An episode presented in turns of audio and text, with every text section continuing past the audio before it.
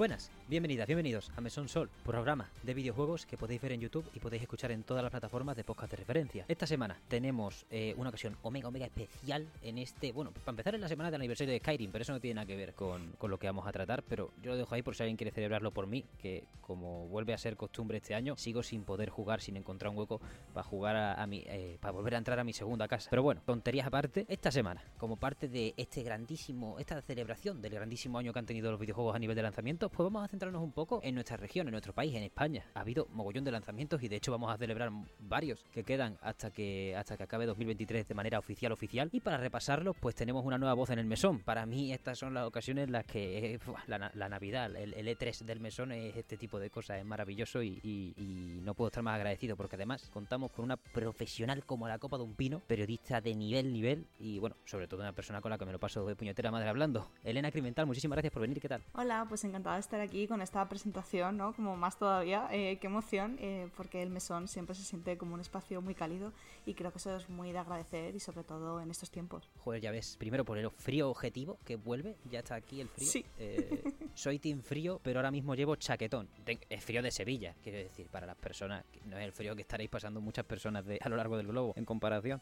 Pero, joder, sí, sí, sí, hace falta un poquito de acurrucarse aquí un segundo y estar, estar relativamente a gusto, en la medida de lo posible siempre. La industria española, Elena, me encanta, o sea, la gente que está súper al día me parece una cosa eh, impresionante y de súper mérito, por, porque a mí me cuesta mucho y de hecho para prepararme este programa me he metido en de juego como un animal, he repasado todas las increíbles bases de datos que tienen y la verdad que sin, sin la labor de esta gente mes a mes o semana a semana, como se marquen ellos las pautas, pues probablemente estaría más perdido que, que el barco con el arroz. Pero bueno, empezamos con esta propuesta. Sí. No, perdón, que se le va a decir que es abrumador y que precisamente si te metes en de juego eh, es cuando eres consciente realmente de la cantidad de títulos que han salido a lo largo del año. Y, y, lo ves ahí listado y es como, wow, te entra otra vez todo el FOMO, que a mí es una cosa que me pasa mucho, creo que puede ser algo que esté presente aquí a lo largo del programa, pero ya veremos. Sí, sí, sí, 100%. Yo, yo lo que hago directamente apago el cerebro, porque si tengo que pensar en la lista de pendientes o de, o de por comprar, que eso es aún peor, eh, como no, déjalo, eh, se hará lo que se pueda y, a vivir a gusto. Vaya, porque son ni más ni menos que 217 juegos, esta cuenta, esta cifra, eh, susceptible a, a cambios y a errores, porque al final he intentado no contar los relanzamientos en la medida de lo posible, como puede ser el de Blasphemous en antigua generación, que ha sido hace dos semanitas más o menos, o hace una semana, o también otro juego, no digo de dudosa calidad, sino que cuando te metes en el estudio no, existe, es como, ¿esto qué es? Eh, tengo dudas, pero de, de eso han sido muy pocos casos, honestamente. 217 juegos que honestamente da bastante miedo ver el nivel de ritmo de lanzamientos de la, de la industria en España. Bueno, se puede debatir puntos sobre su difusión, sobre eh, quiénes los lanzan, si son verdaderamente estudios de chavales, que de, de, personas que, que, no lo llevan como un negocio sostenible o ni siquiera son empresas. Pero hoy creo que, bueno, nos centramos en lo que quieras tú, Elena, pero habíamos sacado el tema de tratar la industria española porque tú te habías puesto recientemente con una de las obras más recientemente lanzadas. No sé si quieres tirar por ahí o vamos primero por el ecosistema general. Sí, si quieres podemos empezar hablando a raíz de, esta obra, que creo que además por la idiosincrasia del estudio y por sus títulos nos puede dar para hablar un poco de cómo es la industria en España. Podemos empezar por ahí, que no es otra que The Fabulous Fear Machine, que con este título en inglés, Fictiorama, pues eh, vuelven por partida doble este año porque venían de sacar hacía menos de cuatro meses otro videojuego. Entonces, bueno, no han parado y creo que eso es muy sintomático de lo que está ocurriendo este año. No es el único, y encima no es el único estudio siquiera que lanza pues varios títulos este año. O sea, es un, es un volumen que, quiero decir, se me junta un poco con el miedo, porque es que estas cosas, yo qué sé, llevar, llevar estudios y cosas es tan complicado que veo esos lanzamientos tan, tan seguidos que solo me generan más dudas que otra cosa. Pero vaya, es que los juegos están siendo tan buenos que como para no sacarlos, ¿no? al fin y al cabo. Sí, lo sorprendente es eso que otros lanzamientos, otros estudios que han hecho este doble lanzamiento también eh, les está yendo bien. En el caso de Brain Ghost One, Gang, oh, que lo he pronunciado mal, también han lanzado dos eh, juegos con un poco más de distancia, pero también han estado bastante seguidos a lo largo del año. Entonces, bueno, ¿qué está pasando? No lo sé, no, no sé qué es lo que ocurre para que de repente tengamos este boom creativo. Creo que también tenemos que tener en cuenta que venimos de la pandemia, que parece que cada vez está más lejana, pero que ha marcado muchísimo el desarrollo. De hecho, eh, este de Fabulous Film Machine estaba en desarrollo desde antes de la cuarentena y, y, es muy interesante cómo les ha afectado porque, bueno, el juego al final habla de extender el miedo y trata temas como es el miedo a la farmacéuticas a las vacunas y a la enfermedad. Entonces es muy interesante cómo la realidad de repente sobrepasa a la ficción y se la come por completo. 100%, joder, pues no, sabía eso, de que venía pre-pandemia, pero eh, es verdad que es el punto más importante de probablemente toda esta acumulación de lanzamientos. De hecho, hace, vamos, hace unos instantes, hoy mismo, esta mañana, me estaba viendo parte del documental sobre el lanzamiento de Blasphemous 2 y literalmente dieron luz verde al proyecto una semana antes del confinamiento. Es como, Claro, todas estas memorias ahora se juntan. Eh, probablemente casi todos los estudios de, España que tengan, bueno, o, o, lancen muchos proyectos a la vez, o hayan estado anunciando muchas cosas en paralelo, pues te vayan explicando que a nivel de producción pues hubo ese, bueno, ese parón, ya no solo logístico, sino absolutamente mental, que fue para todo el mundo la, la, pandemia. Y vaya, que estén saliendo ahora, de todos modos, eso, aunque sea lejano, al final se han dedicado, le han dedicado cuatro años a cada proyecto, que en estos tiempos de, joder, con lo que pesa un juego a día de hoy, es extremadamente, o sea, tiene bastante mérito, honestamente. Sí, desde luego, y creo que también se nota en las calidades el tiempo que le hayan podido dedicar. No sé si todos los estudios podría, pudieron hacer un parón en pandemia, por ejemplo, de Construct Team, que ya hablaste desde ese maravilloso de Cosmic Wheel Sisterhood, sí que lo necesitaron por salud mental y tuvieron que enfocarse en otros proyectos, pero por, por ejemplo, tanto en el caso de, de Blasphemous 2 como en este Fear Machine, yo creo que han seguido desarrollando eh, simplemente que eh, desde casa. Entonces también es interesante cómo tener ese mayor tiempo a lo mejor o cómo eso influye en tu manera de enfrentarte a un proyecto creativo, porque creo que al final eh, pues lo que vivimos nos marcó de muchas maneras y a nivel creativo eso también te pasa factura. Entonces, no sé, creo que hay algo, ¿no? Te estamos viendo ahora estos eh, hijos de la pandemia que han empezado a, brotar. Sí, sí, 100%. Y además que son, son hijos en parte, si a uno le gusta pensar, desde la comprensión también. Como tú dices, ese tiempo extra que ha habido por, por la dificultad logística de, tener que hacer las cosas, también es como, bueno, para que vamos, vamos a tomárnoslo con calma todo el mundo, no vamos a apresurar las cosas porque al fin y al cabo venimos de donde venimos y también se puede aprovechar como una oportunidad para sacar eso, como tú dices, ese, esa calidad extra, ese saltito de tomarnos las cosas con calma para sacarlo cuando, bueno, cuando la tempestad, cuando el tiempo eh, amaine un poco, cuando la tempestad se vaya un ratito, porque de verdad que en cuanto empiezas a desarrollar todos los proyectos que empezaron a desarrollarse a finales de 2019, principios del 20, pues perfectamente se han podido tomar ese año, año y medio extra, que al final no es extra, porque son, son, son horas, son días en los que están eh, reventándose. Pero descubrir una nueva manera de hacer juegos para encontrar un espacio más sostenible a nivel de que no, bueno, ajeno a la explotación laboral, al fin y al cabo. Ya sabemos, hay mogollón de casos de crunch en la industria y da puñetero asco. Y mm. veréis cuando salga GTA 6 la que vamos a, la que se va a armar, es que a mí ya me da igual este juego, pero bueno, cuando, mira, Elena, lo del tweet, no, no inciso breve, lo del tweet de GTA 6, que sea la noticia del gaming, me entran ganas de, morder cabeza, porque vamos, o sea, yo qué sé. Es, un es, es, agotador, no, no ha empezado todavía la campaña y ya creo que hay una saturación tremenda de va a haber que hablar de esto, va a haber que enfrentarse a un montón de rumorología, mm, de, sesgos a la hora de hablar de este videojuego, habrá que tener en cuenta el contexto en el que va a salir y cuáles han sido las condiciones, en fin, eh, va a ser interesante tener que, hacer esta cobertura sin quemarse por el camino. Ya ves, para mí, desde, desde la distancia de que me va a dar igual, espero, espero no tener que centrarme en esto, pero desde ahora que,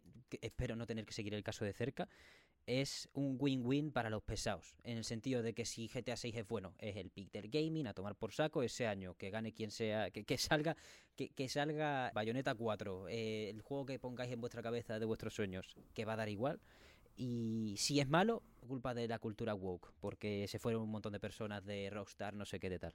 En fin, sea lo que sea, vamos a tener una turra. Así que le deseo mucho ánimo a las personas intentando cubrirlo y entre ellas, pues espero que no esté el mesón. Así que simplemente es que eso, he visto eh, que el tweet tenía como un millón de likes, que todo el mundo era como... Pero el tweet es que el trailer llegará al principio de diciembre y es como... yo qué sé, me, da igual, odio la cultura del hype, os odio a todos, o sea, no odio a todos, pero como basta, es un anuncio de un anuncio, por Dios. Sí, sí, o sea, cansa, cansa. Yo no dejo de pensar en ese, ese sector del periodismo especializado que tiene que cubrir la actualidad al momento y, mis simpatías y, mis ánimos y eso espero que por aquí eh, podáis vivir aparte de todo este hype y este tren de la actualidad. Vamos, vamos a intentarlo en la medida de lo posible, aunque luego nos digan y nos pidan lo que sea. Pero vaya, el desarrollo en este país. Este año hemos tenido una vorágine de cosas y una de las partes buenas que no tiene este GTA 6 es que muchos de estos juegos han sido anunciados con nada de antelación, con meses. Con la fecha de Laika se dio como dos semanas antes de que saliera. Eso es de locos. O sea, no lo he jugado, pero directamente cuando, en cuanto lo vi, digo, este juego se merece lo más grande, se merece un, desfile. sí, desde luego es muy interesante la manera que tienen de, de enfrentar lo que es el marketing dentro del desarrollo independiente español, que habría que plantearse si existe un desarrollo que no sea independiente a nivel de los juegos que estamos hablando aquí, por las características de la empresa, pero, pero sí, sí, es como fechas mucho más cercanas en el tiempo, imagino que porque han visto que no es sostenible eh, generar este interés a largo plazo y es mucho más rentable avisarlo con poco margen para tampoco pillarse los dedos, que creo que con todos los retrasos que venimos acumulando también es algo que les merece la pena. Sí, es una muy buena decisión. primero por, la, por, por, lo que tú mencionas, que al final las campañas largas desgastan a los más grandes estudios, pues imagínate a gente que quizá no tiene siquiera gente que dedicar directamente nada más que a marketing, porque tengan inquietudes creativas al fin y al cabo, que quien lleve el Twitter sea, ya no te digo, no, sé el caso de Brainwash Gang, ¿eh? hablo de un supuesto, pero yo que sé, que quien lleve el Twitter sea en realidad programador número 7, eh, ¿sabes? Eh, ese tipo de cosas que al fin y al cabo, al ser independientes, tengan que tener esa, ese rol múltiple, al final encarar esas campañas con, con eso a, dos meses, a dos semanas vista, a dos meses, a, tres meses, es, es, sensacional. Y el segundo punto por el que por el que me parece bastante brillante y acertado, y que espero que les haya salido bien, que ya nos contarán cifras cada, cada estudio, es la, la, retención de memoria a corto plazo de mierda, o sea, de memoria a largo plazo de mierda que tiene el usuario promedio a día de hoy en... Eh, bueno, este año es que ha, sido tan, ha habido tan buenos lanzamientos que hay gente argumentando que, bueno, Resident Evil 4 Remake le sentó mal, le vendrá mal para ganar el GOTI, eh, que no sé si lo merece o no, ¿eh? No lo he jugado. Pero le vendrá mal para ganar el GOTI haber salido en marzo y es como, compadre, ¿qué dices? Es que parece que salió hace un montón, pero porque por todo lo que ha pasado entre medias. Claro, quiero decir, si ya vamos a estar a los niveles de, uff, juego de marzo, ¿quién se acuerda? Creo que teníamos que echar el freno. Y no porque 2024 vaya a ser mejor o peor, sino por nuestra salud, al fin y al cabo. Entonces, muy buena estrategia, por ejemplo, con American Arcadia, que sale la semana que viene. Se supo la fecha más o menos a la vez que con Laika. Vamos, durante finales de septiembre, principios de, de octubre, si no me falla la memoria. Es que eh, es sensacional. Creo que es la mejor de las realidades. Para, primero, para quizá para prensa, porque no tiene que hacer 100.000 artículos diciendo X, inserte título, eh, detalles, fecha de salida, trailers, y que se y que se mantengan el tiempo con 60.000 ediciones a lo largo de a lo largo de los meses. Y segundo, para la base de jugadores que lo estén esperando, que verdaderamente pues tienen el recordatorio rápido y tampoco se les olvida entre esta masa gigante de, de, lanzamientos que tenemos. Yo imagino que los publishers que tienen detrás, porque todos los estudios que estamos mencionando al final, por suerte, tienen un publisher detrás que que apoya al equipo, porque si no yo creo que sería imposible, es muy difícil que un desarrollo sea completamente independiente, tenga ese potencial de alcance. Creo que habrán visto que es una estrategia que funciona, sobre todo en un momento en el que el mercado, yo no sé si diría que está saturado, pero desde luego sí que está en un momento en el que está habiendo un montón de lanzamientos que son todos eh, importantes, llamativos y que creo que están funcionando en general. Entonces imagino que es su manera de abrirse hueco y luchar entre, entre esos titanes. Totalmente. Espero que les esté saliendo bien porque al menos es algo... Bueno, están siendo creativos, ¿no? Al fin y al cabo, lo último que deberían hacer es copiar al, al gigante de turno o a, a los lanzamientos marcados en los calendarios de todo el mundo de, de turno porque al final por esa de esa manera pues más fácilmente ser eclipsados aunque eso, dicho esto, pues al final tienen estos estudios tienen sus publishers, estamos hablando de lanzamiento, joder, para ya no digo para España, digo para, para cualquier país que no sea Estados Unidos, Japón, y voy a poner Polonia porque al final tiene CD Projekt y tal, y, Francia porque tiene su, bueno, tiene Arkane Lyon, etcétera, etcétera, tampoco me voy a poner a repasar la geografía porque probablemente me voy a equivocar, pero excepto cuatro o cinco países, cualquier lanzamiento de los que hemos protagonizado, bueno, hemos, de los que han protagonizado estudios españoles, mejor dicho, eh, durante este año, véase Blasphemous 2, véase Laika, Friends vs. Friends, eh, ahora se van a olvidar todos, bueno, de Comic Will Sisterhood y tal, serían el lanzamiento top de ese año para ese país en cuestión. O sea, estamos a un nivel de acabado y de variedad de ideas bastante, bastante fresco, la verdad. Sí, sobre todo me sorprende la diversidad de eh, bueno, géneros, temáticas, eh, puesta en escena, mecánicas. Creo que es un año muy interesante también por eso a nivel internacional, pero en el caso pues, de los estudios de desarrollo españoles, eh, de repente nos hemos encontrado con propuestas muy variadas, incluso juegos más pequeñitos, a lo mejor con una aspiración comercial más limitada, reducida, pero que de repente, pues bueno, están abriendo ese hueco a través de ese talento del que se habla siempre. Entonces, no sé, hay, hay algo que que es interesante analizar, creo que también tiene que ver que son todo gente que ya lleva años en la industria, que, Quizás eh, el caso de Brainwash Gun, que está formado por gente a lo mejor más joven, emergente, pero aún así es un estudio formado por mucha gente, pero el resto se podría decir que son incluso veteranos porque Out of the Blue Games eh, ya llevan varios títulos a sus espaldas, llevan años eh, asentados en la industria, entonces también habría que plantearse aquí si hay hueco para un nuevo talento que pueda sostenerse, que no lo sé, o sea, lanzo la pregunta, pero la verdad es que no tengo información como para tener una respuesta, porque también han cerrado estudios este año, que, bueno, hace poco le dedicasteis un programa en el mesón en el que hablasteis precisamente de eso, de,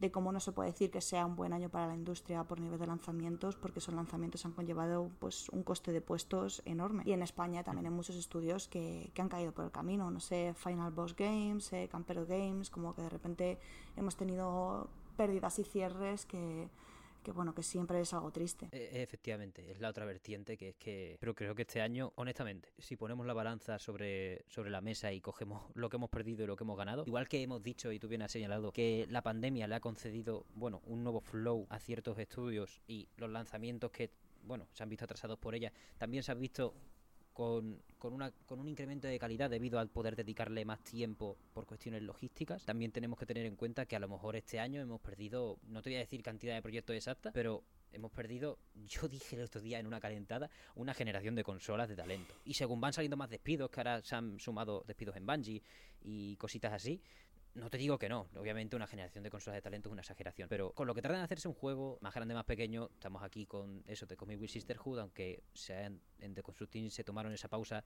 eh, debida eh, por, por salud mental, al fin y al cabo toma cinco años en hacerse, Blasphemous 2 toma cuatro años en hacerse. Si ahora mismo cierran, cierran estudios, se despide personal y se tiene que empezar de cero con, el nuevo personal barra las personas que ya están, que encima son menos, ¿cuánto vamos a tardar en, en ver proyectos que podríamos haber visto entre muchas comillas si se les hubiese dado el apoyo debido? Quizá en dos años o quizá en año y medio, pues probablemente seis o siete. Es lo de menos, porque al fin y al cabo lo que menos importa aquí es lo que reciba el público, honestamente. Lo que importa es la seguridad laboral de las personas. Pero sí, es verdad que, y, eso te lo quería preguntar por tu perspectiva, que imagino que estás más puesta que yo en ese respecto, que en España estamos sacando muy buenos juegos y como tú dices, de grupos ya, agrupaciones ya veteranas que han pasado, bueno, viento y marea, han luchado contra lo peor de lo peor de, de llevar para adelante un proyecto en, en, esta industria, pero no se forman verdaderamente, no se están formando, aunque haya más juegos mejores eh, o más juegos muy buenos o con, con, buen, con buen cartel, no se están formando más empresas ni más estudios en comparación con lo que, o sea, con lo que teníamos hace dos tres años. No sé si no se están formando, más bien no se están asentando. En el último libro blanco del videojuego eh, se mencionaba que una vez más el mayor volumen de empresas son empresas que son pequeñas o medianas empresas de desarrollo de videojuegos en España. No hay empresas grandes. Eh, y el motivo principal es porque estas eh, pequeñas empresas no quieren crecer, que solo contaban hmm. como algo negativo desde Dev, de, insistían en que bueno que eso es un motivo por el que la industria española está un poco más estancada o no tiene la proyección que podría tener la industria en otros países, también por las demandas que hacen de eh, incentivos fiscales y todo ese tema, pero claro, luego tú hablas con los estudios y los estudios te, te cuentan que no quieren crecer porque es que es una movida crecer, realmente ahora han, encontrado una manera en la que consiguen trabajar de una forma que les resulta cómoda, que pueden realizar los videojuegos que quieren con los recursos más o menos adecuados. Y claro, crecer conlleva un riesgo, conlleva cambiar también tu forma de trabajar y quizá perder algo de libertad creativa, que yo siento que es un poco el mayor miedo que tienen también que se les mm. coma la, burocracia, porque en el momento en el que creces, pues tienes que eh, cargar con más elementos burocráticos y hay gente que tiene que renunciar al desarrollo para dedicarse a esto, porque normalmente lo que ocurre es que alguien dentro de la empresa que monta su estudio con ilusión y con ganas de hacer juegos, de repente se da cuenta de que va a tener que dedicar muchísimas más horas eh, haciendo papeleo que desarrollando, porque si no, no sobreviven. Entonces creo que por las particularidades que tiene la industria aquí, eh, eso es lo que ocurre y eso hace que a lo mejor estudios que están empezando ahora pues no, tienen, no tengan la posibilidad de asentarse porque es muy difícil a lo mejor conseguir la visibilidad, conseguir mm, lanzar un primer título que sea suficientemente llamativo. Eso ya, esto último son especulaciones, ¿no? Lo primero sí que está basado, bueno, pues en los datos que tenemos que eso es otra cosa, que al final los datos son importantes y deberíamos tener más de datos y más concretos sobre cómo son también las prácticas laborales dentro de estos estudios, porque mm, los juegos funcionan, los juegos tienen un tamaño, pero no sabemos realmente cuánto se queman por el camino, porque desde mi perspectiva, cuando tú tienes un proyecto que es personal, aunque la empresa sea pequeña, siempre va a haber gente ¿no? que se va a hacer un poco de crunch, aunque no lo perciba como tal, porque como es a ti mismo, no, no te lo cuestionas tanto, ¿no? Pero si estás trabajando en algo que te importa, es muy fácil caer en estas dinámicas. Entonces, bueno, al no tener más recursos, creo que es habitual que es algo que ocurra y y bueno, ojalá se pudiese analizar más y tengamos más información. Roldán García en su momento hizo un análisis muy interesante hablando de las condiciones laborales. Eh, ha intentado ver proyectos como el eh, Video Game de Pay Me, no, no, sé si estoy diciendo bien la etiqueta, pero que se hizo un Excel en el que se recogían datos de desarrolladores también de, de, la prensa que hablaban de precios, de cuánto cobraban, cómo eran las condiciones en determinados espacios de trabajo. Entonces creo que proyectos así nos ayudarían también a entender mejor cómo es nuestra industria y a conseguir eh, impulsar un cambio. 100%, joder, has dicho tantas cosas interesantes que he, tomado, he intentado tomar nota. Es extremadamente interesante porque al final Mm, yo no sé, o sea, aquí ya nos metemos en una parte en la que yo entiendo menos porque al final aquí sabemos de videojuegos y lo que queremos es trabajo y dinero para la gente. Pero en cuanto me hablas de cómo gestionar un, estudio, se me va un poco la pinta. Claro, entiendo perfectamente, es extremadamente comprensible la inquietud a contratar cuando da tanto miedo, o, da tanto miedo no, es tan terrible despedir. O sea, tener, tener estudios de. Tener un estudio aquí en España de 30, 50 personas, estimo que es un triunfazo y que eres un juggernaut. O sea, yo te veo en el cielo, eres un portaaviones. Eh, en, otro, en otros lugares del mundo, pues otra cosa, por la manera de, de llevar lo que lo tienen. Como tú has dicho, también beneficios fiscales, porque te diga Ubisoft, oye, te pago esto entero. Y luego ya tú lo sacas. Pero eso sí, te voy a poner una correa que, que, que no vas a avanzar. No vas a avanzar ni 10 centímetros de la zona que yo delimite. Claro, hay ciertos tipos de cosas que aquí o no se tiene la oportunidad de ni siquiera poder querer, poder sacrificar o que otros estudios, y me parece fenomenal, eh, no están dispuestos a sacrificar, que es esa libertad creativa, claro, a la hora de embarcarse, embarcarse en ese tipo de, proyectos personales. Hmm. ¿Cuánta gente está, primero, cuánta gente está dispuesta a seguir tu pulsión personal por lo que quieres contar en ese momento y entonces estaría dispuesta a trabajar en, dicho juego? Y segundo, para, eh, claro, eh, es en las dos direcciones, cuánta gente está dispuesta a meter a expensas de que tu mensaje de tu obra o de lo que tú pretendes comunicar se acabe siendo alterado por, por lo que sea claro, son un montón de variantes que aquí en España otra cosa no, pero juegos en los que sus distintos creativos y, personas al cargo del desarrollo se vacían, tenemos un montón. Y eso lleva también la consecuencia que tú has mencionado de que mucha gente o mucha gente no percibe el, el crunch, el autocrunch como explotación laboral y condiciones malas al fin y al cabo dentro de su empresa. Sí, total. Eh, yo he tenido este año la suerte de hablar por trabajo con entrevistar a varios estudios y claro, siempre es una pregunta mm. que intento hacer un poco para ver cómo, cómo lo perciben y hay sonrisas eh, y siempre se intentan, o normalmente intentan aclarar, eh, no explotamos a nuestros trabajadores, es como, ya, pero te estás explotando por el camino y por cómo lo cuentan da la sensación de, que sí, es evidente, lo que pasa es que cuesta mucho reconocerlo. Eh, como persona que además trabaja, su trabajo principal es trabajar en un proyecto sin ánimo de lucro eh, y sabe lo difícil que es currar en algo que te importa y que cuesta que salga adelante y acabas echando horas que no, que no deberías y que te tienen una factura al final en tu salud física y mental. Entonces, bueno, creo que, que también es hay algo en la situación del desarrollo en España que tiene que ver a lo mejor con la recepción de las audiencias. No creo que el público en España reciba más los videojuegos españoles, creo que de hecho cada vez más eh, hay mayor interés, también porque desde los medios se habla más de ellos, no tanto de la prensa, que no sé realmente cuál es el potencial que tiene la prensa para alcanzar a la gente, que eso ya, bueno, estos dramas de periodistas, pero sí que creo que a lo mejor desde otros sectores, Twitch, influencers, sí que se habla más de los videojuegos españoles porque de verdad creo que están consiguiendo posicionarse, pero no sé si, si hubiese un apoyo institucional más fuerte o un interés mayor, eh, lo conseguiríamos. Creo que la industria del cómic pasa algo parecido. En España la industria del cómic es increíble. Estamos en un momento de talento alucinante. Fuera hay mucha gente que está consiguiendo triunfar, pero aquí en España el mercado del cómic no tiene lectores. Entonces, eso es una cosa que se podría conseguir si se apostase por ello y se fomentase la, la, lectura de cómics. Creo que si se apostase también por el videojuego en España y la gente lo entendiese, se acercase más a él de otras maneras, eh, vería un interés. Yo eso es una cosa que en el diario.es que escribo lo noto. Siento que a la gente los videojuegos, a un lector medio de, de este medio en concreto, no le interesa tanto el videojuego como cultura como si le interesarían otras cuestiones, eh, como el cine, las series, incluso el teatro.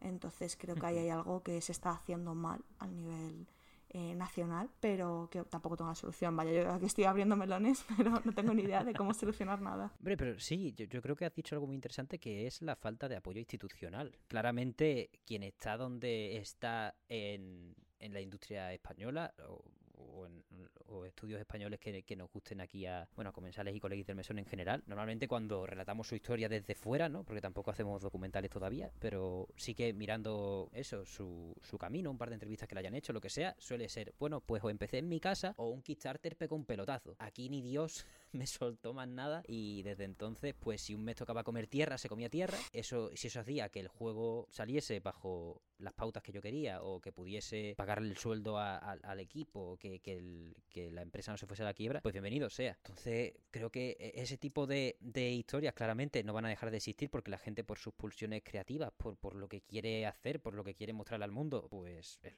es, lo que hay. Van a decidir hacerlo de todas, todas, tengan las condiciones que tengan. Pero sí es verdad lo que tú dices de que debería haber otros acercamientos al videojuego que no sean solo, que no sean, quiero decir, no ni, ni cero ni uno, de oye, voy a. me exploto que flipas porque es lo mío y, y, quiero, quiero sacar este juego por. no por mí, pero sí por la expresión pura y dura. Y la otra parte que es, bueno, pues Activision me ha contratado a tomar por saco, de puta madre, ¿sabes? Eh, sí. que me suelte una mortera de pasta y ya lo tengo todo resuelto y da igual lo que haga porque sigo órdenes. Sí, es difícil encontrar ese equilibrio y, y creo que muchos estudios se plantean también esta disyuntiva, ¿no? De, de repente si nos dicen que nos compran, ¿qué hacemos? Eh, claro. Es difícil enfrentarte a eso porque al final lo que está en juego pues es, es tu supervivencia. Entonces, bueno, es eh, un conflicto que hay. Tampoco podemos olvidar que el mercado español, al final, aunque creciese, eh, la población que hay en España es la que es. No se puede competir contra otros mercados. Y es normal también claro. que los estudios de desarrollo español, eh, por ejemplo, el idioma que prioricen es el inglés. En el caso de, eh, de Fabulous Fear Machine, el videojuego tiene las voces en inglés.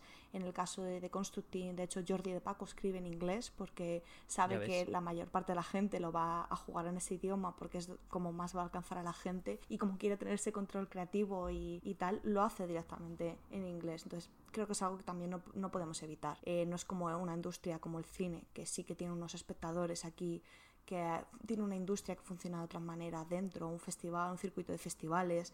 Eh, aquí al final la proyección internacional es inmediata desde el primer momento entonces es normal también que se busque apelar a ese público o, o, llegar a ese público a través de las herramientas que permite el videojuego, porque apelar tampoco diría, porque creo que sí que se están haciendo cosas con, con un sabor muy local, que creo que es in, importante, interesante, y ahí está Blasphemous 2, ¿no? que de repente aprovecha todo el folclore que tenemos aquí, bueno, que tenéis sobre todo en el sur, y lo convierte en, en, una obra interesantísima. 100%. La verdad que al menos sí. Eh, una parte positiva es que se están, bueno, están reconociendo las herramientas que tienen para eso, vivir de un público global, porque al fin y al cabo, eso, tú bien lo has descrito que, que no se puede vivir solo del público español, pero vamos, no por, por eso, por, por pura cuestión demográfica. Hay que, hay que tirar a, a, conquistar el mundo y eso me parece también maravilloso por parte de todas las personas que, que están ahora mismo en un teclado intentando programar el juego de sus sueños, o al menos el juego que les gusta hacer en este momento, experimentando, probando. Tampoco todo tiene que ser perfecto, pero sí, sí, 100%. Tenemos eso, pero al mismo tiempo también se está reclamando mucho el folclore últimamente, ¿eh? En el Indie Day de... Ya no solo por Blasphemous 2, pero que, ahora, ahora me pondré como un poco de chapa. Pero en el Indie Day de este año, tela de juegos que querían hablar bastante de su, de su folclore, de su comunidad autónoma, sea o de, o de, su ciudad. Bastante, bastante contento con eso, la verdad. Que salga de repente, tengan más éxito o menos, al fin y al cabo ya veremos, eso será la suerte y, y el destino. Pero, pero que salga esa raíz también de que, oye, la gente quiere hablar un poco de lo suyo y ya luego nos preocupamos porque por el juego que queramos hacer, entre comillas. Sí, es interesante este fenómeno que se está produciendo. Creo que en general hay una reivindicación de las pequeñas historias o las historias locales en, en la industria cultural. Uf, es terrible decirlo de industria,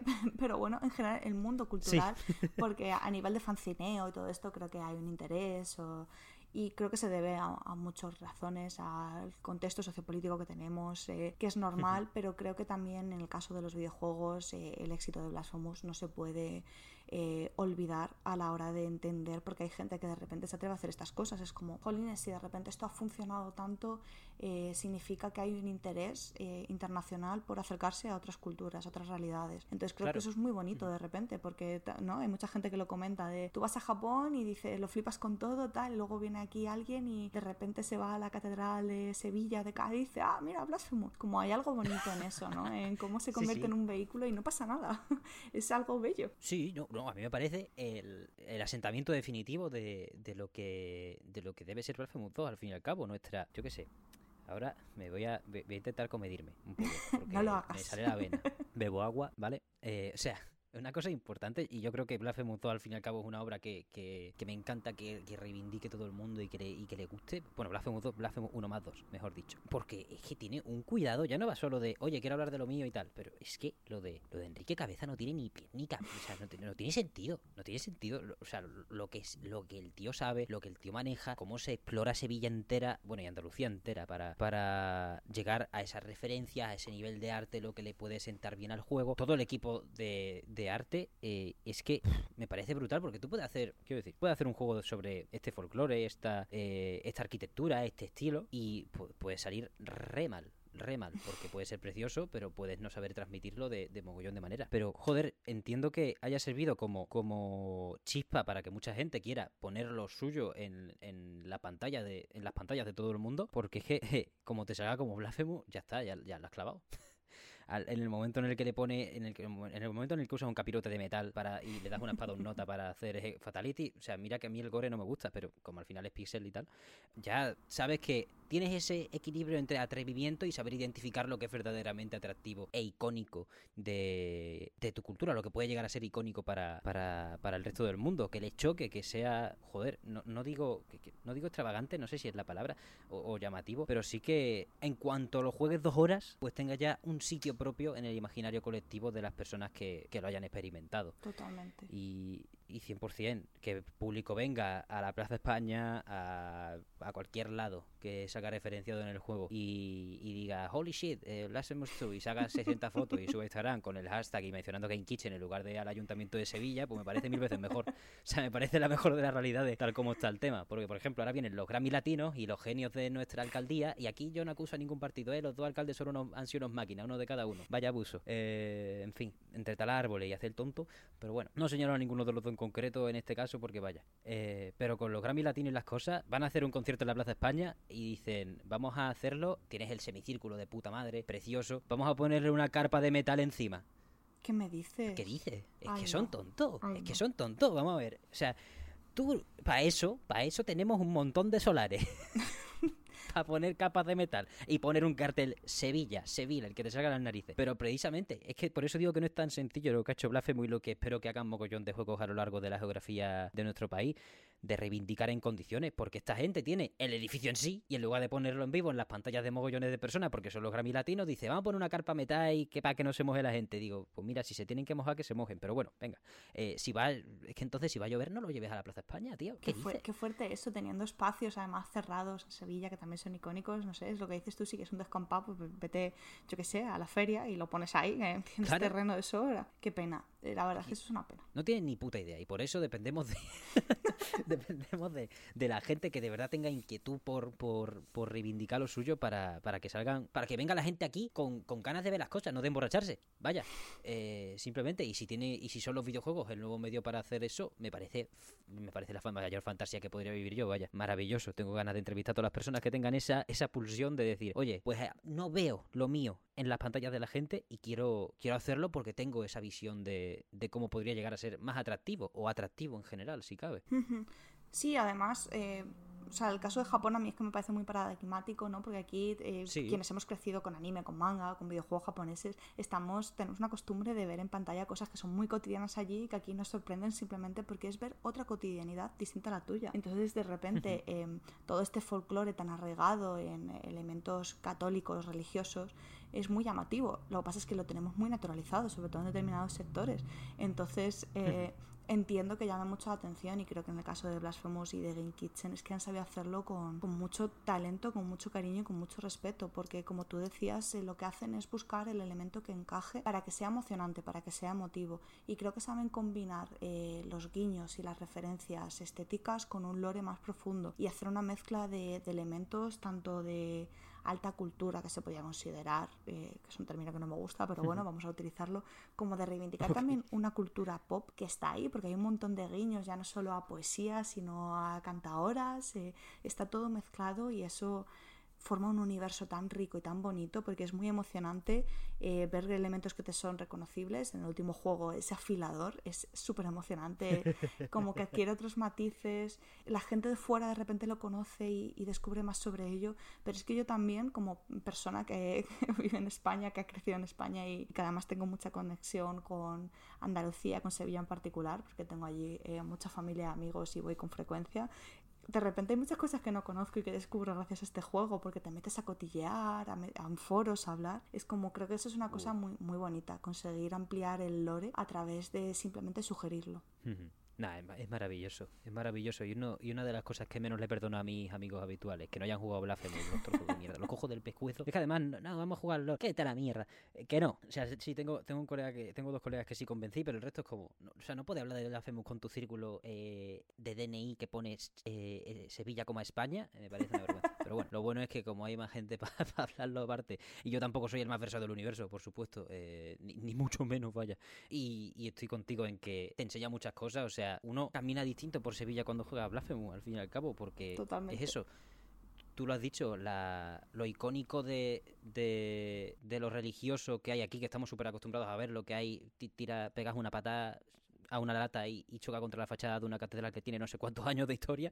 Eh, estamos acostumbrados a ello, pero claro, eh, es llamativo para cualquier persona que ya no solo venga de fuera, sino que esté acostumbrada a andar cabizbaja por, por la ciudad o, tenga un bucle, tenga una rutina, tenga su rutina ahí, claro, obvias cosas. En cuanto te vas tres días de donde vives y vuelves, empieza, ves cambios, ven cosas, eh, prestas más atención. Pues Blasphemous es prácticamente ese retiro en el que te recuerdan lo, lo, bonito que puedes tener aquí cada, cada minuto, cada secuencia en la que los enemigos te dejen un poco en paz o sepas ya vivir con asesinando gente mientras, mientras miras el fondo y dices, coño, las columnas de la, de la Plaza de España mientras le, le sigas el cuello a alguien. Pero bueno, yo soy más de despejar la zona y ya luego mira. La verdad, no se me da muy bien, pero eh, es así. Es un, iba a decir folleto, pero no es la palabra. No, es lo contrario a un folleto en el sentido de de verdad se te quedan los ojos, mm, de verdad se te queda en la memoria, de verdad cuando lo ves luego en un vídeo, eh, en, la vida real, paseando, turismo, lo que sea, dice, joder, es que está bien representado, es que no hay más que hablar. Y bueno, ya si no hablamos del ambiente, de la música y de las influencias musicales de ahí de la banda sonora de Carlos Viola, no tiene sentido lo buena que es, sin meterme en tecnicismos porque no tengo ni puñetera idea de música.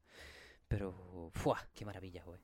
¡Qué maravilla! Estoy de acuerdo, creo que consiguen es eso, crear una atmósfera única y que precisamente gracias a eso, a que no es eh, un folleto, un lanzarte a la cara referencias, sino coger elementos que ya existen para construir algo nuevo, que creo que es lo bonito y creo que eh, las obras que funcionan eh, folclóricas es porque hacen esto, reinterpretar y reconstruir a partir de elementos previos y creo que este es un ejemplo de, cómo hacerlo de una manera que consigue llegar a muchísima gente, tanto que es ajena a este universo del que parten como, como a quienes lo conocen. Y además al ser, al no ser una bueno, eso, un folclore o una cultura eh, extremadamente explotada en, bueno, archiconocida mundialmente, no es como la cultura griega, y cuando la tratan bien, como que casi a mucha gente le da igual. Eh, por ejemplo, este año ha salido Stray Gods de Role Playing Musical, está muy guay en ese aspecto. Me acuerdo de también de, de Hades en cierto aspecto, y joder, yo, yo, no me sabía ni un dios griego, ¿eh? Y mira que no, estamos expuestos a ello muchísimas veces. En el colegio nos ponen a leer la Odisea y mogollón de cosas y hasta que hasta que no te entra por los ojos porque eh, Super Giant pues saca saca un milagro que es Hades vaya. No te entra. Y o eso al, final acabas ignorándolo porque eso porque es lo que más te repiten. Las culturas guay son la griega la romana y a tomar por saco. Eh, y la estadounidense venga sí enseguida. Pero mm, las más repetidas no en, ficción y tal. Y entonces que lo saquen de aquí directamente y, hagan y, sea algo también distinto pues va a hacer que no solo Blasphemous sino muchos proyectos que ahora quieran eh, tirar por esa vertiente pero en su en su ejemplo particular pues tenga mucho atractivo de base. Ya luego hablaremos del juego, de cómo se juega, igual que Blasphemous 1, pues se rajó mucho sobre su sistema, sus saltos y sus cosas, pero dio absolutamente igual porque eso es parcheable y lo que no se puede actualizar ni mejorar es la identidad. Oh, qué bonito eso, creo que es un, es un buen resumen. Creo que al final también en la industria del videojuego eh, funciona diferente a otras y a veces intentamos juzgarla con la misma vara, pero por cómo es su idiosincrasia es normal también que los juegos salgan con Em, errores o aspectos mejorables, pero lo, bueno es que se pueden pulir. Entonces, bueno, Claro. creo que eso hay que tenerlo de- siempre en mente porque a veces eh, nos centramos muchísimo en ese aspecto y, y, bueno, hay mucho más. 100%. Y además que ahora con la escala de los juegos que estamos teniendo, ya hablando de un, un momento de los AAA, la gente que se dedica a buguear el Spider-Man para criticarlo, o sea, buguearlo por, por hacerte hacer la gracieta, es- eso, eso está escrito en la Biblia, vamos. Es una cosa guay. Intentar buscar errores en un juego y hacer el tonto y decir, mira, acabo de salir volando. Eso lo he hecho yo hasta, o sea, aquí me son Shinji Mikami Agenda, sí, muy bien. Pero yo me voy a los juegos de platino y lo primero que intento es reventarlo. No me importa. Y lo digo y subo el clip y digo, jaja, ya está. O sea, eso es parte, eso es una parte bonita, eh, más o menos practicable, eh, según el juego. Pero eso, hay que entender que los juegos pueden tener mogollón de errores que eso ya se parchará y que, bueno, ya se parchará. Esperemos que se parche. Y si no, de todos modos, tiene su tienes que saber ver su- sus atractivos. Aunque un juego que no tiene ni un error, ni un error en esta vida es de Comic Quick Sisterhood. Vaya cosa. Joder. Eso, eso sí que no se lo perdona a nadie que no lo juegue. Eh, es como pff, demasiado, Elena. Yo no sé con este juego lo que voy a hacer para los juegos del año, que al final creo que es una ceremonia que más o menos va a estar aguada porque me apetece hablar de otras cosas al final del año. Pero joder, qué pasada. Pues mira, o sea, creo que es un juego que además se representa muy bien eh, el talento que hay aquí. O sea, que de repente suena esto como súper patriótica, pero bueno, eh, creo que mm, es una manera de reivindicar a lo- los pequeños estudios de desarrollo. En el caso de Construct Team es que literalmente son tres personas, aunque en este han contado con más ayuda externa, que lo mencionabas además tú a Iván Papiol, que me encanta, me encanta lo que hace, sus diseños son increíbles y creo que eso le da una entidad todavía más fuerte a, al videojuego, pero que demuestra que también hay un interés por eh, historias distintas y por géneros que a lo mejor tradicionalmente pues son, han sido más denostados. Eh, porque en este caso, bueno, al final tiene mucho de visual novel. Eh, también está esta construcción de mazos. No sé, a mí me parece muy interesante. Dentro de cuando lo anunciaron, yo reconozco que vi lo de la baraja del tarot y sentí mucha curiosidad, pero también iba con un poquito de recelo para ver eh, lo que hacían. Luego leyendo entrevistas ya vi un poco por dónde iban a ir los tiros, ¿no? Como también esto les ha servido a ellos mismos acercarse a, a todo este boom que está viviendo la astrología y por qué motivo. Oh. Entonces es muy interesante, creo que eh, derruyen su propio cinismo y con, con ello consiguieron de- derruir el mío y que, que, bueno, también se meten en temas muy políticos, que se ha hablado poco de eso, pero de repente el juego cobra una entidad muy diferente y, y es muy interesante. Y también cómo se apoyan en, en gente externa, creo que esas historias extra que tienen, eh, esos guiños a amigues que tienen, es todo muy bonito. También ese guiño a Blasphemous está ahí, ¿no? Entonces eh, demuestra que la comunidad es importante, que es el tema del videojuego, uno de los temas, y lo hace eh, apoyándose precisamente en la comunidad. Entonces creo que también eh, analizar todo esto que rodea a este videojuego en concreto eh, hace valorarlo más. Es una cosa increíble. La, la manera en la que han entendido, o sea, como persona con levísima, muy leve, experiencia en el tarot, pero eh, en su época extremadamente versado por motivos familiares. Vamos, mi madre, que es que tiene más baraja que, que- que yo de Yu-Gi-Oh, vamos. Y mira que tengo de, la- de las que eran de, de las que eran falsas, ¿sabes? Pero por esas cosas al final tiene uno más, un, un poquito, lo suficiente como para que en cuanto vi que era el juego de echar cartas, yo ya me tre- trepé por las paredes y empecé a arañar el techo pidiendo, pidiendo la fecha de salida. Muy buena decisión, un juego más que la dio, la dio tardecito para lo que, para lo que estamos acostumbrados. Y, y joder, vino muy, yo creo que le vino muy bien al juego y espero que se haya visto, se haya visto patente en, en los resultados, vaya, porque al final todo esto, por desgracia, eh, depende del Bill Metal luego. Así que esperemos que, que no le falte de nada. Pero Sí, volviendo al juego, qué maravilla. La manera, la, la- la buenísima manera en la que han interpretado que el tarot no es las velas negras ni, ni las llamadas de chorro mil pavos por que, para sacarte unas perras de la tele, sino esa, ese puente espiritual de persona a persona, frente a frente. A mí me, joder, uf, me, me dejó muchas secciones de The Comic Book me dejan temblando, ¿eh? Ya no solo lo- la, segunda mitad que es frenética de cojones para los pocos que nos movemos, ¿no? Seguimos en el asteroide de Chill. Pero esas conversaciones, esa manera de querer conectar, esa entidad repentina de tener que elegir las respuestas cuando lees una carta, wow, o sea, una medida, me parece todo extremadamente bien medido. No sé ni, no sé ni por dónde empezar cuando, cuando no tengo un pequeño guion por delante, pero es, eh, es sensacional, vaya. 100% lo que tú has dicho, la importancia de, de la comunidad y cómo ellos lo ponen en, en, perspectiva, tanto hacia afuera, con esas referencias y esas historias de, de amigas que tienen dentro de, del juego, como ya interactuando con como Fortuna, como jugadores, pues con el resto de personajes del juego, es que es una pasada. Hmm, y creo que es un videojuego que también plantea cuestiones muy interesantes, que eso también es algo que está presente en estos videojuegos que han salido este año en España, hay un poco de todo, pero creo que sí, sí que hay un cierto interés por hablar de temáticas más profundas, por así decirlo. Eh, mm, bueno, en el caso de Fabulous Fear Machine está ahí, After Us, que también que es un videojuego de plataformas que de alguna manera te está hablando ¿no? de el futuro de la humanidad, también como que hay un interés por pensar cómo es nuestro mundo y por qué nuestro mundo es así. Creo que es una temática que este año en el desarrollo de España está muy presente, incluso en el caso de Minabo, que podría parecer una propuesta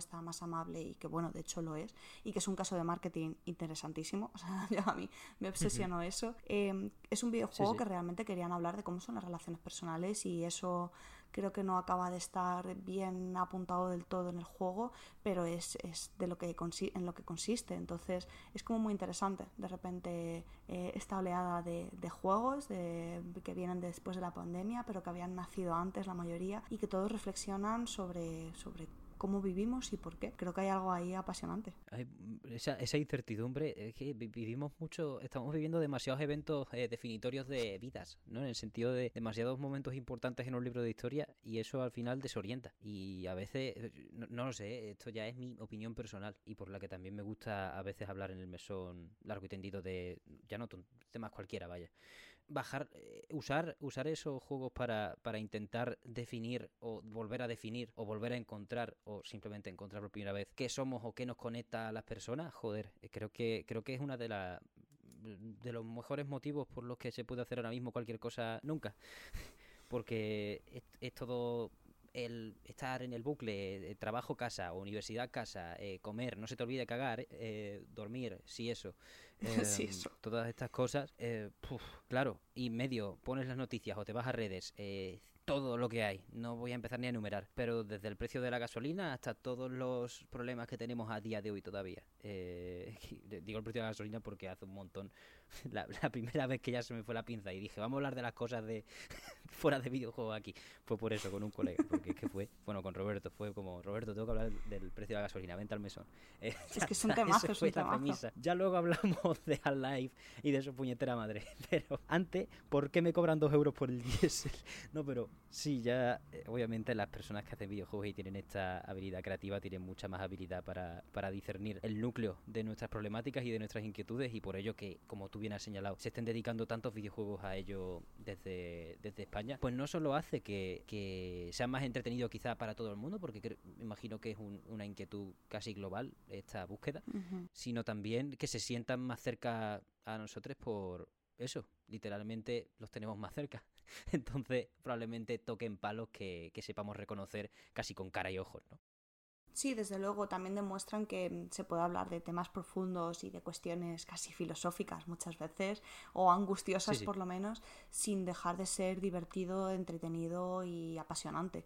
Porque, bueno, creo que todos estos ejemplos demuestran que, que bueno, que la cultura sirve para eso, ¿no? Para entretener, pero no solo para entretener, y no pasa nada porque solo entretengan, porque es legítimo, ¿no? Pero este año en concreto siento que eh, hay mucho interés en hablar de, de, ciertos temas y en adelantarse, porque en The Cosmic Wheel Sisterhood eh, al final habla de las secuelas del encierro, pero empezaron a escribirlo y toda esa parte, de hecho, de Fortuna aislada en el asteroide, eh, la escribieron antes de que entrase la cuarentena, por lo cual casi que vislumbraron el futuro. Eh, y en The, Fabulous Fear Machine habla de esa maquinaria del miedo, eh, sin entrar en spoilers, pero la primera de, de, las historias tiene que ver con una farmacéutica y también una historia en la que ya estaban trabajando antes de que eh, surgiese todo lo que surgió a raíz de, del COVID. Entonces, de hecho es muy interesante, ¿no? Como de repente estos dos ejemplos de personas que pensando en situaciones se adelantan a lo que va a ocurrir y, bueno, de eh, Fabulous Film Machine creo que también se adelantan a otras muchas cuestiones, incluso todo lo que estamos viviendo ahora con manifestaciones en Ferraz, creo que está reflejado en el juego de alguna manera, ¿no? Eh, cómo funciona la maquinaria del miedo y cómo eso afecta a la población y a las decisiones que tomamos. Entonces, no sé, que creo que hay gente muy inteligente, muy interesante creando cosas en el desarrollo independiente español y ojalá que tengan los recursos para poder seguir haciéndolo mucho tiempo. Joder, no lo podría haber dicho mejor, qué maravilla, es así, ¿eh? eh Elena, si quieres, profundizamos un poco en The Fabulous Film Machine porque, bueno, ya has pegado una buena definición sobre eso, cómo se adelanta a enseñarnos cómo funcionan los mecanismos del miedo, las narrativas, eh, las cosas para tenernos en estado de alerta, estallido eh, cada dos por tres según que para según qué cosa. ¿Tú, te las pasas entero, Elena? ¿O ¿Cuánto has jugado? Sí, me lo, me lo, he jugado entero, la verdad, también por trabajo, pues, que por desgracia últimamente solo termino juegos por trabajo. Eh, pero sí, me lo, me lo jugué entero, es verdad que tampoco son tantas horas, creo que son entre 10 y 20, pues yo diría 15 aproximadamente, no, no sé cuánto he llevado yo, intento no contabilizarlo, pero... Mm, pero eso también está bien. Y de hecho, desde Fictiorama eh, reivindicaban un poco los videojuegos cortos, cortos entre comillas, ¿no? Porque 15 horas a mí no me parece corto, me parece que es una duración que está bastante bien. Em, sí, sí, sí. Sí, sí, porque parece que era corto es menos de 30 horas, como, bueno, no sé. ¿eh? No, hay gente que me... Yo, el otro día estaba hablando con el programa sobre Lies of P y me dice, no, no es tan largo, 30 horas. Y digo, oye, oye, ten cuidado con lo que estás diciendo. Es que 30 horas son muchas horas, ¿eh? Que yo me voy a la mierda con 30 horas, yo no puedo jugar. O sea, el único juego al que le he concedido ese lujo es Tears of the Kingdom este año. Bueno, y el Kirby. Em, pero quiero decir, dos juegos de, de, la lista que gracias a Dios no es tan corta como, como esperaba. Um, cuidado, o sea, 16 horas, 18 horas que dure de Fabulous Film Machine es un juego como la copa de un pino asentado y, y que alguien diga que es corto que le pega un bocado, vamos, no puede ser. Yo estoy de acuerdo, pero eso me hacía gracia que lo definiese un poco como juego corto. Creo que además eh, calidad-precio está eh, increíble, o sea, hora-precio está muy bien porque no es un juego caro y muchas veces también eso yo entiendo que es un elemento que tenemos en cuenta a la hora de comprar videojuegos eh, porque bueno, los precios están como están y hay que vivir. Eh, entonces, bueno, es un videojuego que con estos elementos de partida ya a mí me resulta llamativo y que luego viene de un estudio que, bueno, que con Do Not Fit the Monkeys ya ahí habían hecho una propuesta muy interesante y con esa nueva versión Do Not Fit the Monkeys 2099 ya demostraban como muchas inquietudes sobre bueno, cómo funcionamos los seres humanos, un poco de relación con la tecnología. Entonces aquí es este videojuego que mezcla eh, una estética de cómic, de cómic pulp, sobre todo de los años 70, 80, eh, con una estrategia, o al final un videojuego de estrategia y un mazo de cartas, pero no es de cartas, eh, aunque ellos, ellos definían más hablando que eran casi como cromos, que eso me parece que tiene mucho sentido por, por, bueno, cómo hay que ir haciendo crecer esos miedos para saber cómo evolucionan las historias de las cartas. Y mm, es casi un juego de tablero, un, juego, un videojuego de mesa. Hay tres historias, tres campañas. Eh, hay una máquina de los deseos eh, que funciona como una mano de mono, ¿no? Tú pides algo, pero bueno, el precio va a ser alto. Eh, un poco volviendo de Cosmic Will Sisterhood, ¿no? Hay esa sensación de que tú puedes aspirar a algo, pero todo tiene un precio, que, que es interesante. Y, bueno, en este caso, pues tienes que tu herramienta es el miedo, el control de la población a través de extender distintas rumorología, eh, leyendas urbanas. Entonces hacen una mezcla muy interesante mm, que creo que en algunos puntos a lo mejor se acerca peligrosamente a las teorías de conspiración, ¿no? Al darle demasiado entidad, eh, porque mezclan historias, pues como la chica de la curva, ¿no? Con con los chemtrails y cosas así, pero creo que lo hacen de una manera muy, muy inteligente en, en tanto cómo eso afecta a la gente y cómo tú como jugador tienes que eh, ver cómo utilizarlas para conseguir tus objetivos, que en cada campaña pues son distintos. La primera ya he dicho que tiene que ver con la farmacéutica, pero la verdad es que prefiero no decir mucho más porque creo que hay un elemento de sorpresa, creo que se meten en muchos charcos, en la tercera campaña sobre todo. Em, de repente es como, wow, estáis hablando aquí de temas muy peliagudos que de algún modo creo que tristemente conectan otra vez mucho con la realidad eh, sociopolítica que estamos viviendo. Y no sé, también cómo evoluciona todo es interesante, se va volviendo complicado, eso también es verdad, van metiendo elementos difíciles, hay utopías, que me parecía un factor muy interesante, como tienes que desactivar la utopía para poder eh, permitir que el miedo gane. Entonces creo que bueno, consiguen hablar mucho de muchas cositas de una manera muy divertida y, muy cautivadora porque tienes que estar ahí eh, gestionando tus recursos para no quedarte sin ellos y que se acabe la partida.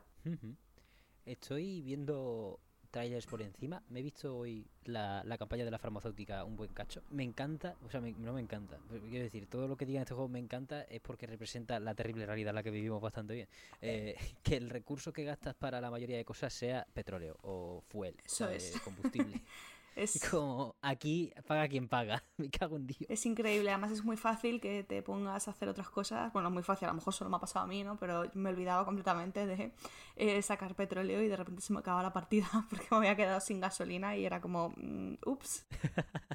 Te centraste demasiado en, en el miedo. Sí, sí, sí. Te faltaba el negocio, que es para lo que está el miedo. Exactamente, me perdió, me perdió eso y fallé en los business.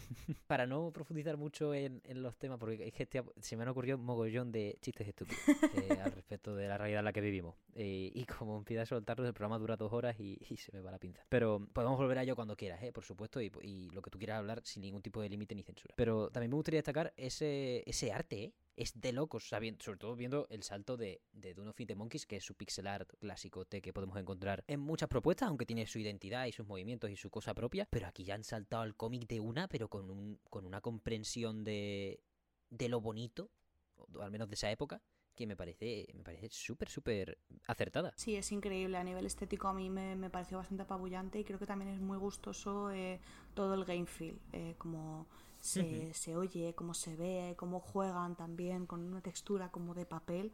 Eh, creo que el amor por el cómic está muy presente. Creo que, bueno, al final el estudio fue fundado por tres hermanos. No sé si había una cuarta persona o entró luego, pero en un inicio viene de tres hermanos que aman los videojuegos y quieren dedicarse a ello.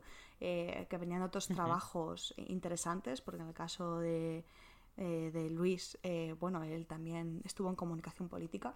Creo que eso es una cosa que se aprecia en el mm. conocimiento que tienen de, del medio en general eh, y Alberto también viene de, escribir guiones, entonces eh, están relacionados con la industria de los medios y creo que esa mala baba que te, te, hace tener, estar en este universo, pues se traslada muy bien y que hacen cosas muy inteligentes. Entonces, eh, sí, a nivel estético también como que, que, consiguen trasladar y un cariño, lo que decíamos antes también de Blasphemous, ¿no? Cómo cogen unos referentes para hacer algo, algo nuevo y aquí consiguen trasladar esa estética pero adaptado a que tenga sentido en su mundo. Y también por eso la historia te la cuentan en modo de TVito hay páginas literales de cómics que a medida que avanzas pues vas viendo viñetas de lo que va ocurriendo. Entonces eso me parece también muy chulo. Mm, y también muy chula la bueno no lo he visto entero no pero como en el juego en sí gana el gana el miedo tienes tus herramientas el la personaje principal, la, la, científica, pues se caga los muertos de uno, va por ahí difundiendo mierdas de otro, pero luego el cómic va de cómo está absolutamente reventada eh, y, cómo al final los demonios te comen y que es la parte del intercambio con, con la máquina del miedo, ¿no? La que, bueno, que al final te, no, no, lo sé porque no me lo he acabado la campaña, pero al fin y al cabo, como te has dicho antes, mano de mono, hay algo, hay algo que sacrificas en este camino hacia cumplir tus deseos. O, el de, o este camino que has elegido, que no tiene por qué ser el único, pero el camino que has elegido para, para seguir tus deseos. Sin lugar a dudas, yo creo que dentro de que es un juego que habla mucho de, de las inquietudes y angustias actuales y de cómo nos parece que el mundo es un lugar terrible muchas veces y que no tiene sentido, sí que hay cierto optimismo pesimista, se podría decir, ¿no? En cómo eh, bueno, todo tiene consecuencias y, debería tenerlas y como la gente al final pues acaba siendo consciente de eso. También creo que es un juego muy inteligente en cómo tú enseguida te conviertes en una mala persona, entras a rolear al personaje que te toque jugar y las decisiones que tomas son todas terribles y no, no dudas, ¿eh? a lo mejor al principio dices, ah, voy a hacer así y eso incluso hace que a veces te pierda un poco eh, la maldad y cometas pequeños deslices por fliparte demasiado. Claro, pues joder, de Fabulous Film Machine, aquí lo tenéis. Eh, ¿Cuándo está 17,49? Que si no recuerdo mal es el precio también de The Comic Book Sisterhood. Eh, sí, es verdad, yo creo que me sí. gusta, sí. Eh, buena etiqueta, o sea, me parece la justa y necesaria. O sea, el, el juego como los libros a, 13 pavos, ¿no? es la medida perfecta. De los libros de 200 páginas a 13 pavos o 12 pavos, a los videojuegos a 17,49 de sus 15 horazas, 15, 20 horazas. Si lo juega dos veces, pues ya hablamos de otro tema. Que al final tienen esa propuesta rocosa, ¿no? A la hora de expresarnos una realidad, bueno, parte de nuestra realidad a través de una afición extremadamente bien medida. A mí me recordó un poco, por, lo poco que he visto, eh, es muy, hay partes que son muy momentos eh, bueno, no sé si, si, estoy en lo cierto o no, claro, porque al final lo he visto en plan YouTube, eh, un playthrough rápido para, para, informarme, pero joder, había el tipo de tensión y el tipo de incertidumbre a veces con los movimientos, aunque roles la mala persona, creo que precisamente es eso, que esa incertidumbre no está eh, del estilo, el momento parlamento ardiendo de, de Cosmic Will Sisterhood, holy shit, eh, aquí lo promueves, ¿no? Aquí lo, aquí lo alimentas y en cambio allí siente, siente la tensión, pero no deja de intentar representar una realidad similar, ¿no? Aunque esté roleando en distintas perspectivas. Sí, bueno, también en The Cosmic Wheel tú puedes elegir qué perspectiva rolear. ¿eh? creo que claro, también. podríamos haber tirado por, por, otro, por otro ámbito. Creo que ninguno lo hicimos por lo que estás contando. Yo desde luego eh, tampoco. Pero sí, hay cierta urgencia. Creo que ese ritmo también se va acelerando, ¿no? Como vas notando que, que tienes que darte prisa. A veces eh, no llega a ser frenético a, ese nivel, pero sí que hay momentos en los que sientes urgencia porque, bueno, también aparecen rivales durante la partida eh, y tienes que intentar neutralizarlos antes de que te neutralicen a ti. Entonces, bueno, creo que eso siempre te hace estar un poquito alerta. Pues eso es, ahora sí, de Fabulous Film Machine. Elena, de, lo que quieras hablar extra que se nos haya ido de puntos sobre el juego, podemos seguir, ¿eh? lo que quieras, pero yo me he vaciado en ese respecto de preguntas e inquietudes. Yo la verdad es que, mm, sin entrar en spoilers, ya he comentado todo lo, que quería del juego. Creo que es un juego que, que es interesante acercarse a él y que si estos elementos le interesan a alguien, pues que no duden en echarle un vistazo y si ve que no es lo suyo, pues por las mecánicas que tiene o las temáticas, pues también es respetable y no pasa nada. Pero creo que es un juego muy interesante y, y, bueno, que es un estudio desde luego Fictiorama que siempre consiguen sorprender y hacer obras eh, muy personales y muy interesantes. Otro estudio que tiene un recorrido de narices, vaya, al fin y al cabo, aunque mucha gente vaya a descubrirlos por este juego. ¿Cuántos años tiene Duno Feed de Monkeys parte parte 1. O sea, no, voy a decir mogollones, está, está feo. Pero eh, tiene sus 6 años, eh, sus o sus 5 años. 24 de octubre de 2018, cumplió 5 años hace unos días. Tener 5 años en esta industria sabiendo que es cuando se lanzó el juego es ser veterano a esta altura. Claro, por eso, totalmente. Al final, una veteranía. En su caso, tienen un videojuego anterior que también nació de Kickstarter. y no recuerdo ahora mismo el título, pero también es muy interesante. Pero es lo que decíamos, al final es una industria en la que es todo muy rápido, es muy nueva y que un estudio tenga dos o tres juegos que han funcionado y les han dado cierto renombre ya los convierte automáticamente en veteranos. Entonces, para mí, Fictorama sí que son veteranos ya de esta industria nacional. Sí, sí, y, una maravilla tenerlos por aquí y que sigan creando, porque es verdad que eso, este año también hemos, hemos lamentado cierres de estudios que eh, es para documentarlo eh, debidamente. Eh, eso, la estabilidad, la verdadera estabilidad laboral que puede llegar a ver en esta industria. Pero bueno, ya lo hemos hablado aquí que con la información que tenemos, ojalá tener más pronto, que creo que es la principal demanda ¿no? que podemos hacer al fin y al cabo, porque ponerme ahora a hacer juicios de valor cuando necesitamos bastante más como para poder, para poder hablar en serio de ello, pues creo que, creo que no es menester. Pero ahí está. Eso es de Fabulous Film Machine, seguir a, seguir Fictiorama aunque no sea lo vuestro, intentad darle una chance, porque nunca se sabe. O sea, creo que si hay un año para diversificar y jugártela y tirar de un precipicio a nivel inquietud de, uy, este juego, qué género más raro, no me gusta, es este, porque de verdad que está saliendo las cosas a un nivel de lanzamiento que difícilmente te vas a equivocar. O sea, encontrar un juego que no te guste este año es, es complicado. O al menos que no te toque un poquito la sensibilidad y te digas tú, oye, pues a lo mejor no me acaba de entrar, pero eh, está ahí, está ahí. A lo mejor en otro año o directamente sí que soy la persona totalmente eh, antitética para, este, para esta propuesta. Pero bueno, eh, eso es todo. Elena, eh, muchísimas gracias por venir al mesón. No sé si extender esto. Ah, bueno, sí, juegos baratos. Es verdad, perdón, lo había notado aquí. ya que estamos, que es verdad que los dineros están muy mal. Mm, ¿Tú tienes alguna propuesta ahora así eh, al vuelo o, directamente lanzo la agenda? Eh, yo te diría lanzar la agenda. Yo antes de nada también quiero animar a la gente a que no se deje llevar por el FOMO. Este año han salido juegos buenísimos. Eh, Eso Está bien reservárselos y guardárselos para más adelante porque, porque así es como se disfruta. Yo, por ejemplo, tengo el Tears of the Kingdom que me lo empecé a jugar por trabajo, pero no pude seguir porque la vida me atropelló y no he querido seguir jugando para no obligarme a hacerlo y quiero jugar las navidades tranquilita y acostarme a las tantas echándole horas. Entonces, eh, con estos juegos igual que yo tengo una lista enorme, pues no he jugado el Baldur's Gate eh, siendo como uno de los grandes lanzamientos que de este año, pero también hay otros juegos chiquititos como Mediterranean Inferno, Cocoon, a los que todavía no me he acercado y, Y bueno, no pasa nada, se guardan en la lista de deseados, eh, se compran de oferta y luego algún día se jugarán. O eso me digo siempre. Eso es, eso es. Y si no se juegan, no pasa nada, no se pongan presión. Eh, vuestra vida vale más que el, perfil de Steam, eh, aunque parezca que no a veces. pero recordad que las licencias son alquiladas, no compradas. Es decir, si un día os cierran la cuenta, da igual por ustedes las cosas, no por, no por tener el 100% de los logros, ni el, escaparate de su puñetera madre, ni el resumen del año más bonito. Que le den por saco. Los resúmenes del año están para que compréis más en las rebajas de Navidad, que son muy jugosas, pero no deben vencernos la psique. Que yo el año pasado me colé bastante. Eh, por ejemplo. Yo también, eh, yo tengo aquí. culpable.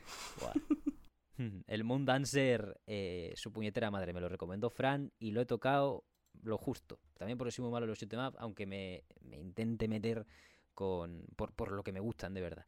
Pero bueno, juegos baratos. Juegos, bueno, juegos gratis no porque podéis entrar en algún gachapón, alguna cosa rara. Juegos baratos. Aquí viene la agenda. Imagino que la mayoría, la, gente que haya escuchado medio programa del mesón ya está hasta la nariz de escucharme hablar de Vampire Survivors.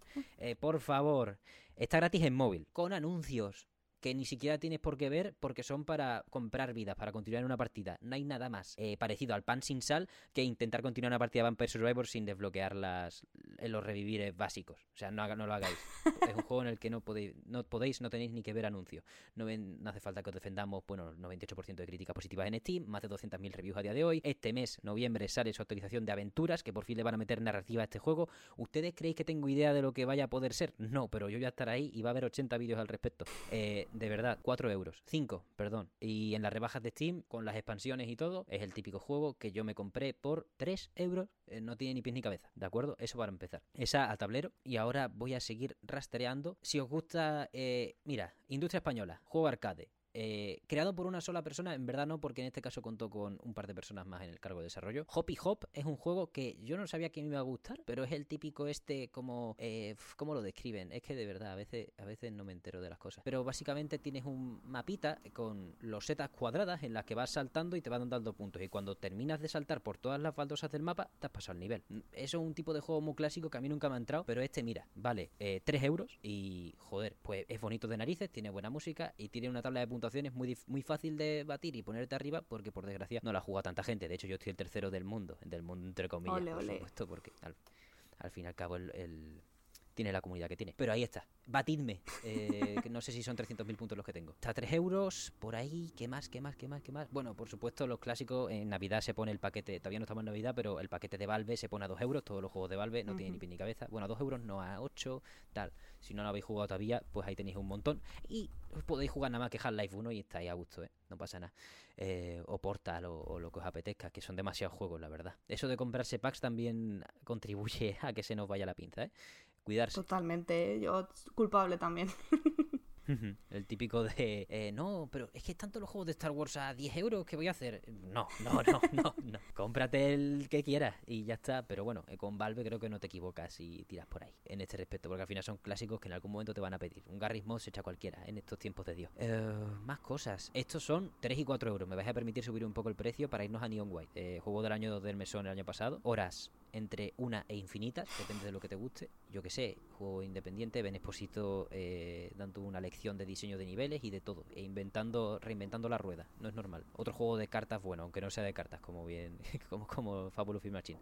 Aunque este sí es un eh, fabuloso, sí, Fabulous Film Machine, lo he dicho bien. Este sí es un poco más de cartas, pero bueno, ahí tenéis el análisis en el mesón de hace un montón para, para verlo. Y voy a dejar de dar la chapa porque probablemente ya tenéis alguno que le habéis echado el ojo. Las rebajas se acercan, eh, como ha dicho Elena, este año han salido juegos a un bueno, a una densidad que no, que no es normal, así que probablemente solo estemos añadiendo listas, a, esa lista, eh, nombres a una lista que es bastante ya infinita. Os deseamos suerte. Elena, ahora sí, muchísimas gracias por venir al mesón, de verdad, eh, joder, qué pasada, por el análisis de Fabulous Marchini y por el análisis de nuestra, y por poder charlar contigo sobre nuestra industria, que yo, yo lo digo, ya he cogido en automático llamarla industria, pero ya sabemos que le queda mucho para para tener la estabilidad que se merece tener una industria, al fin y al cabo. Pero eso, muchísimas gracias por venir, Elena. Ha sido un placer. muchísimas gracias por invitarme, me lo he pasado muy bien. Así que nada, el placer es mío y me ha emocionado mucho estar aquí. Después de escucharlo en mi casa, pues es estar invitada. Joder, qué pasada. La verdad que yo estoy viviendo un sueño con estas cosas. ¿eh? Esto del mes no tiene sentido. Que te escuche gente y que le guste venir.